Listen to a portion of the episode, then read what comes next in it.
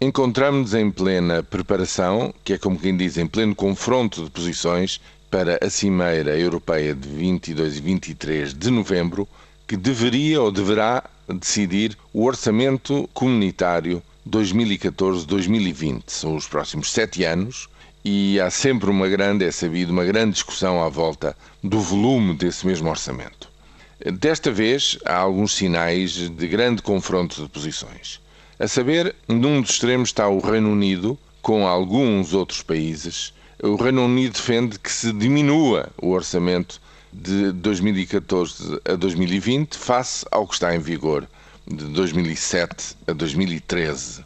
Porquê? Porque diz o Sr. Cameron que numa situação de restrições, de grandes sacrifícios, era o que faltava que o orçamento comunitário crescesse e crescesse e crescesse sem parar. Portanto, na prática, se tivermos em conta que em janeiro do próximo ano deixaremos de ser 27 países na União e passaremos a 28 com a entrada da Croácia, isso significa que o bolo diminui para um número superior daqueles que querem comer as suas fatias.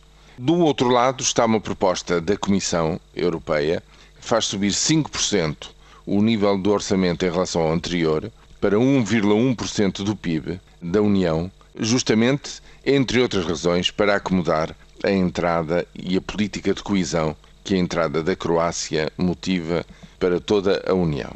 E, finalmente, a meio caminho entre estas duas posições está a proposta de compromisso alemã, lá está, os alemães no centro da negociação, em que pretendem que o próximo orçamento comunitário se mantenha em 1% do PIB de todos, o que dará, mesmo assim, um, um valor por ano superior a 140 mil milhões de euros, vezes 7 anos.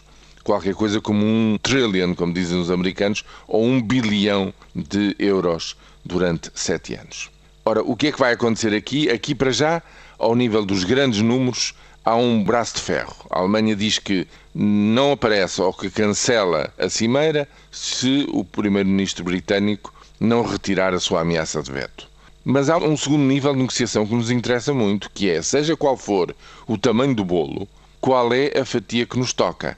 E um sinal de alerta.